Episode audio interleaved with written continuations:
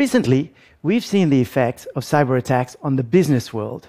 Data breaches at companies like JP Morgan, Yahoo, Home Depot, and Target have caused losses of hundreds of millions and, in some cases, billions of dollars. It wouldn't take many large attacks to ravage the world economy. And the public sector has not been immune either. In 2012 to 2014, there was a significant data breach at the US Office of Personnel Management. Security clearance and fingerprint data was compromised, affecting 22 million employees. And you may have heard of the attempts by state sponsored hackers to influence, use stolen data to influence election outcomes in a number of countries. Two recent examples are the compromise of a large amount of data from the Bundestag, the national parliament of Germany, and the theft of emails from the US Democratic National Committee. The, the cyber threat is now affecting our democratic processes, and it's likely to get worse. As compu- computer technology is becoming more powerful, the systems we use to protect our data are becoming more vulnerable. Adding to the concern is a new type of computing technology called quantum computing, which leverages microscopic properties of nature to deliver unimaginable increases in computational power. It's so powerful that it will crack many of the encryption systems that we use today. So, is the situation hopeless? Should we start packing our digital survival gear and prepare for an upcoming data apocalypse? I would say not yet. Quantum computing is still in the labs, and it will take a few years till it's put to practical applications. More important, there have been major breakthroughs in the field of encryption. For me, this is a particularly exciting time in the history of secure communications. About 15 years ago, when I learned of our newfound ability to create quantum effects that don't exist in nature, I was excited. The idea of applying the fundamental laws of physics to make encryption stronger really intrigued me. Today, a select, a select, group of companies and labs around the world, including mine, are maturing this technology for practical applications. That's right. We're now preparing to fight quantum with quantum. So, how does this all work? Well, first, let's take a quick tour of the world of encryption. For that, You'll need a briefcase, some important documents that you want to send your friend, James Bond, and a lock to keep it all safe. Because the documents are top secret, we're going to use an advanced briefcase.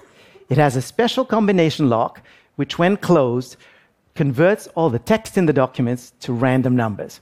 So, you put your documents inside, close the lock, at which point in time the documents get converted to random numbers, and you send the briefcase to James. While it's on its way, you call him to give him the code. When he gets the briefcase, he enters the code, the documents get unscrambled, and voila, you've just sent an encoded message to James Bond. A fun example, but it does illustrate three things important for encryption. The code, we call this an encryption key. You can think of it as a password. The call to James to give him the code for the combination lock. We call this key exchange. This is how you ensure you get the encryption key securely to the right place. And the lock, which encodes and decodes the document. We call this an encryption algorithm. Using the key, it encodes the, the text in the documents to random numbers. A good algorithm will encode in such a way that without the key, it's very difficult to unscramble. What makes encryption so important is that if someone were to capture the briefcase and cut it open, without the encryption key and the encryption algorithm, they wouldn't be able to read the documents. They would look like nothing more than a bunch of random numbers. Most security systems rely on secure method for key exchange to, to communicate the encryption key to the right place. However, rapid increases in computational power are putting at risk a number of the key exchange methods we have today. Consider one of the very widely used systems today, RSA. When it was invented in 1977, it was estimated that it would take 40 quadrillion years to break a 426 bit RSA key.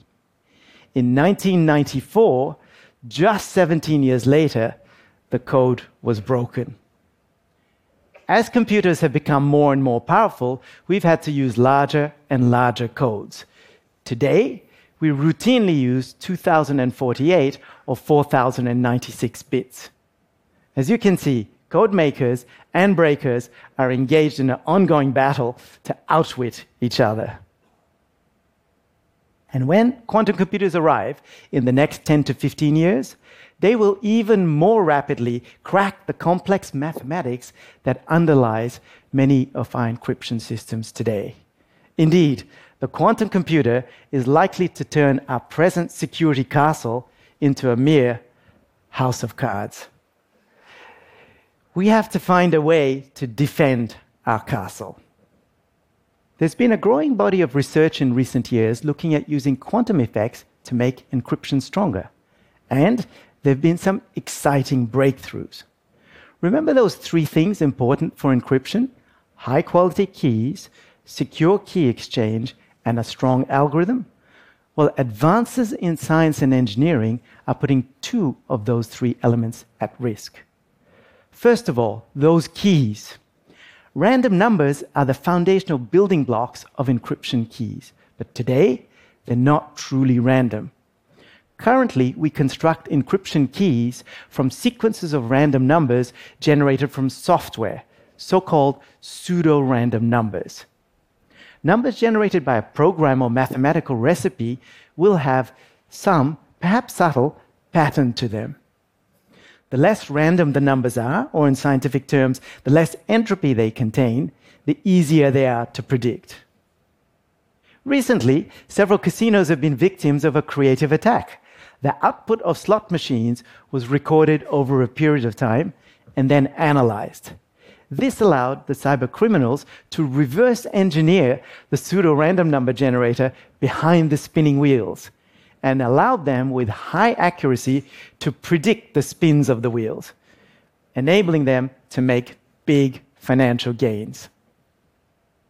Similar risks apply to encryption keys.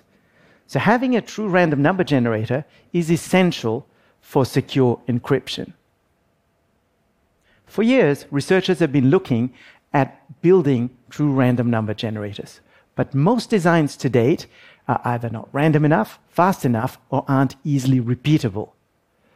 But the quantum world is truly random. So it makes sense to take advantage of this intrinsic randomness.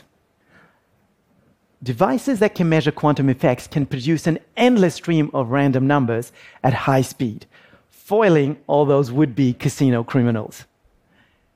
A select group of universities and companies around the world are focused on building true random number generators. At my company, our quantum random number generator started life on a 2 meter by 1 meter optics table. We were then able to reduce it to a server sized box. Today, it's miniaturized into a PCI card that plugs in to a standard computer. This is the world's fastest true random number generator. It measures quantum effects to produce a billion random numbers per second. And it's in use today to improve security at cloud providers, banks, and government agencies around the world.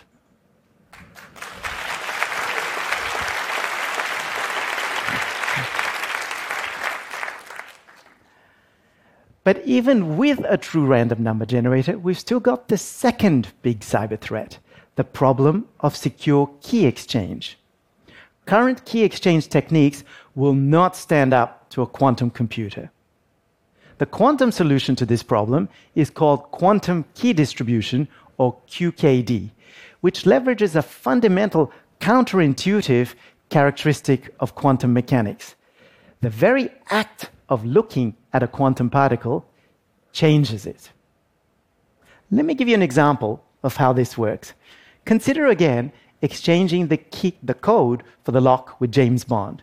Except this time, instead of a call to give James the code, we're going to use quantum effects on a laser to carry the code and send it over standard optic fiber to James.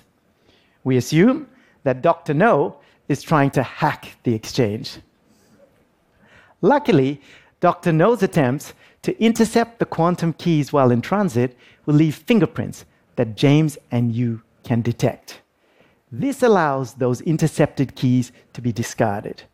The keys which are then retained can be used to provide very strong data protection. And because the security is based on the fundamental laws of physics, a quantum computer, or indeed any future supercomputer, will not be able to break it.